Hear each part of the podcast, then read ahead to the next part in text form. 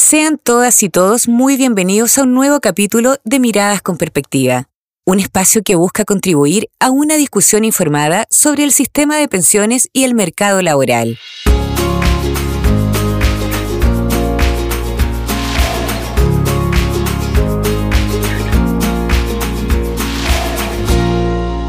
Damos inicio a un nuevo capítulo con un tema importante en el marco de la actual discusión constitucional, los derechos previsionales en la nueva Carta Fundamental. Esto es, cómo el Estado reconocerá el derecho de cada persona a gozar de una vejez digna mediante el pago de una pensión.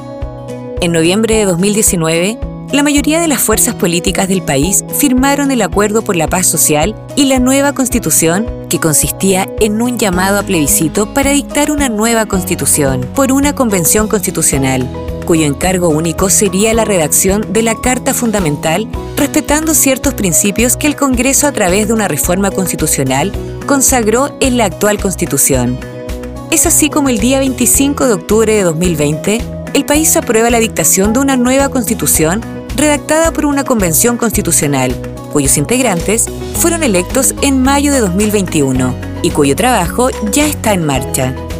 Este nuevo texto constitucional se someterá a un plebiscito aprobatorio por la ciudadanía.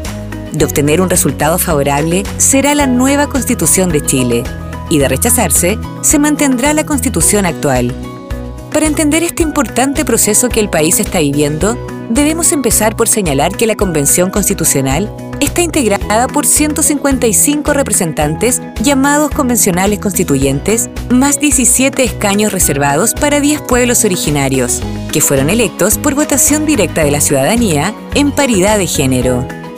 La convención consta de ocho comisiones definitivas para tratar las diversas materias, siendo la Comisión de Derechos Fundamentales integrada por 33 convencionales, la que tratará el reconocimiento del derecho a la seguridad social como un derecho humano dentro del cual se encuentran los derechos previsionales.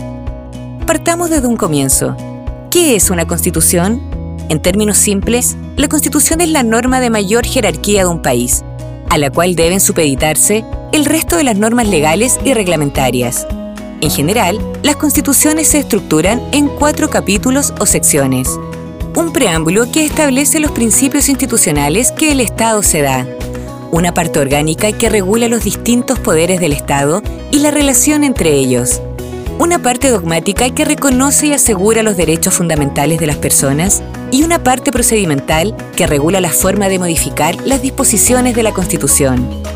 En lo que nos interesa, debemos poner atención a la parte dogmática, ya que en ella se debe reconocer y asegurar el derecho fundamental que tiene toda persona a la seguridad social y, en este caso en particular, sus derechos previsionales. El derecho a la seguridad social está comprendido dentro de la categoría de derechos sociales y consiste específicamente en el derecho a recibir una prestación pecuniaria o pensión por la ocurrencia de ciertas contingencias sociales que le impiden a una persona percibir ingresos fruto de su propio trabajo, ya sea en forma transitoria o permanente. Es necesario destacar que las contingencias que dan derecho a recibir una prestación monetaria pueden estar reconocidas en la misma Constitución o bien esta delega a la legislación su reconocimiento. En general, se entiende por contingencia social la vejez, invalidez, muerte del sustento de la familia, enfermedades comunes y profesionales, accidentes del trabajo, desempleo, maternidad y otras que un país puede reconocer como objeto de protección dentro del campo de la seguridad social. ¿Cómo se reconoce el derecho a la seguridad social en otras constituciones del mundo? El reconocimiento de este derecho fundamental, en general, se reconoce en las constituciones de dos maneras. Algunas lo hacen en forma genérica, como por ejemplo Dinamarca, Irlanda, Finlandia, Francia y Noruega, entre muchos. En cambio, otros lo reconocen en forma detallada, como Colombia, Portugal, Sudáfrica, entre otros cayendo incluso en el exceso normativo que debe estar radicado en la ley. El derecho a la seguridad social y dentro de este los derechos previsionales, que se traducen principalmente en tener acceso al pago de una pensión, como cualquier otro derecho fundamental, debe reconocerse en forma general o amplia por la naturaleza misma del derecho, ya que forma parte de la esencia del ser humano. En tal sentido, el constituyente no debe colocar restricciones al ejercicio del derecho, salvo que éstas se encuentren sólidamente fundadas en el interés social o de la nación. En el actual proceso constituyente de Chile se recibieron más de una decena de iniciativas sobre materias previsionales, algunas mediante el mecanismo de las iniciativas populares, las cuales debían recolectar al menos 15.000 firmas para ser consideradas, y otras patrocinadas por convencionales constituyentes. Entre las iniciativas populares, cabe destacar que la iniciativa más votada por la ciudadanía corresponde a temas previsionales, patrocinada por la agrupación Con mi plata no y que consigue más de 60.000 patrocinios, lo que muestra un interés de la población en esta materia, particularmente en la defensa de la propiedad de los ahorros individuales previsionales. Las iniciativas presentadas en materia previsional abarcan distintas aproximaciones y van desde un Estado omnipresente en el sistema de pensiones que no da cabida a la participación de actores privados hasta un sistema que permite la convivencia de prestadores públicos y privados en los distintos pilares de un sistema de pensiones. La historia nos lleva a reflexionar que la consagración del derecho a recibir una pensión debe reconocer que el rol del Estado radica principalmente en ser garante del ejercicio de dicho derecho, dejando la puerta abierta a que las prestaciones puedan ser otorgadas tanto por entidades públicas como privadas. Así ocurre también en los sistemas de pensiones que el mundo aprecia por las prestaciones que otorga, como por ejemplo Australia, Canadá y Suecia. El rol irrenunciable del Estado es ser fiscalizador, regulador y sancionador, lo que se traduce en supervisar el sistema para el legítimo ejercicio de sus derechos, dictar la normativa legal y reglamentaria que se requiera y tener la potestad punitiva para sancionar a quien transgreda sus disposiciones. Los roles no privativos del Estado, como ser prestador o educador, los puede compartir con entidades del sector privado y convivir perfectamente con ellas, por lo que su reconocimiento a nivel constitucional se puede omitir, pero nunca prohibir. Además de establecerse expresamente la posibilidad de prestadores públicos y privados, se debe reconocer la libertad de elección de cada persona, circunstancia que ocurre actualmente en contingencias sociales como accidentes del trabajo y enfermedades profesionales y salud común. En cuanto al financiamiento de las pensiones, históricamente y por esencia, las pensiones no contributivas se pagan con cargo a los ingresos fiscales constituidos por los tributos que pagan todas las personas, cumpliéndose el principio de solidaridad, dado que todos contribuyen a la materialización del derecho a pensión para los más necesitados. En cuanto a las pensiones contributivas, principalmente se pagan vía cotizaciones previsionales, esto es, aporte de los trabajadores de un país de cargo del mismo trabajador o de su empleador con motivo de su trabajo. Sin embargo, no debemos olvidar que el Estado también puede contribuir a este financiamiento vía bonificaciones, subsidios e incluso aportes directos de determinados tributos. Otro aspecto relevante que se debe considerar al establecer las bases de un sistema de pensiones es la importancia del ahorro. Algunas iniciativas establecen un sistema de reparto en donde su concepto original desconoce completamente el ahorro, dado que las pensiones se pagan con las cotizaciones de los trabajadores activos. Como es conocido por todos los especialistas en la materia, el reparto no entrega sustentabilidad al sistema de pensiones, dado que los trabajadores activos cada vez son menos para solventar la pensión de un jubilado. Dentro de esta misma categoría o muy similar, se ha innovado con los sistemas de cuentas nacionales que, en síntesis, registran para cada trabajador una cuenta personal virtual donde se anotan sus cotizaciones previsionales, las que permitirán, según lo determine la legislación, financiar no solo su pensión, sino la de los trabajadores de su generación y o de la generación actualmente pensionada.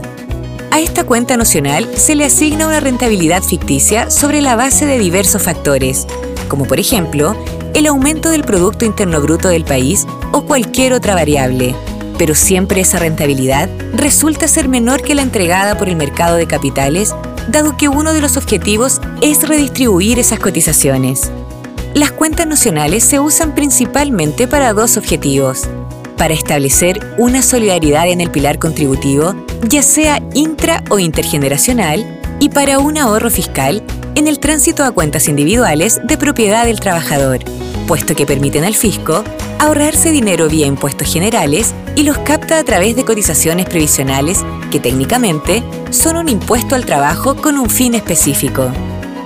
El ahorro individual a través de la capitalización, esto es, mediante la inversión de las cotizaciones en el mercado de capitales, ha contribuido enormemente a la sustentabilidad de los sistemas de pensiones, dado que las inversiones generan rentabilidades en el largo tiempo, aumentando considerablemente los fondos recaudados para pagar las pensiones de los futuros jubilados. Ellos sin perjuicio de que incentivan a los trabajadores a participar del sistema, puesto que ven reflejada en su pensión el esfuerzo personal de su trabajo. La capitalización individual, como eje del pilar contributivo, ha creado en la sociedad chilena un arraigo cultural sobre los ahorros previsionales, destacando la importancia del ahorro individual como destino de las cotizaciones previsionales y de la propiedad que existe sobre dicho ahorro, que incluso a falta de beneficiarios de pensiones de sobrevivencia, se puede heredar a los familiares directos e incluso testar. Esto se vio reflejado en las iniciativas populares, ya que dos de ellas defienden la propiedad de los fondos previsionales, resultando una de ellas la más votada entre todas las iniciativas constitucionales. Por tanto, la historia, la cultura y la participación ciudadana nos lleva a postular que los convencionales constituyentes deberían reconocer el ahorro como fuente principal del financiamiento de un sistema de pensiones contributivos y considerando que el ahorro puede ser colectivo o individual.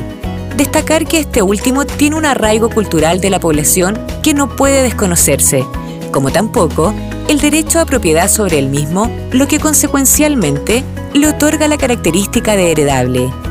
Ahora bien, el reconocimiento constitucional del derecho a la seguridad social en materia previsional no debe referirse al tipo de sistema de pensiones que un país se da. Por lo tanto, no debe señalar si el sistema es de reparto, cuentas nacionales y o ahorro de capitalización individual, sino que debe permitir el establecimiento amplio del sistema que un país se quiera dar en cada momento y conforme con lo que la legislación vaya regulando. De esta manera, las políticas públicas que los distintos gobiernos fijen sobre la materia no se vean restringidas por normas constitucionales prohibitivas que limiten el ejercicio de un derecho humano tan esencial que otorga a las personas la subsistencia digna durante la vejez. En conclusión, y considerando todo lo señalado, se espera que los convencionales constituyentes, en el ejercicio del encargo encomendado por la ciudadanía, consagren el derecho a la seguridad social, particularmente el derecho a recibir una pensión digna, de la forma más genérica posible, respetando la historia previsional, la cultura y los valores de la sociedad chilena, haciendo especial hincapié en que su consagración debe dar cabida, a través del tiempo, al establecimiento de cualquier sistema de pensiones que permita el legítimo ejercicio del derecho y cuente con la voluntad de los gobernantes y su ciudadanía, que en este caso en particular se ha expresado a través de iniciativas populares.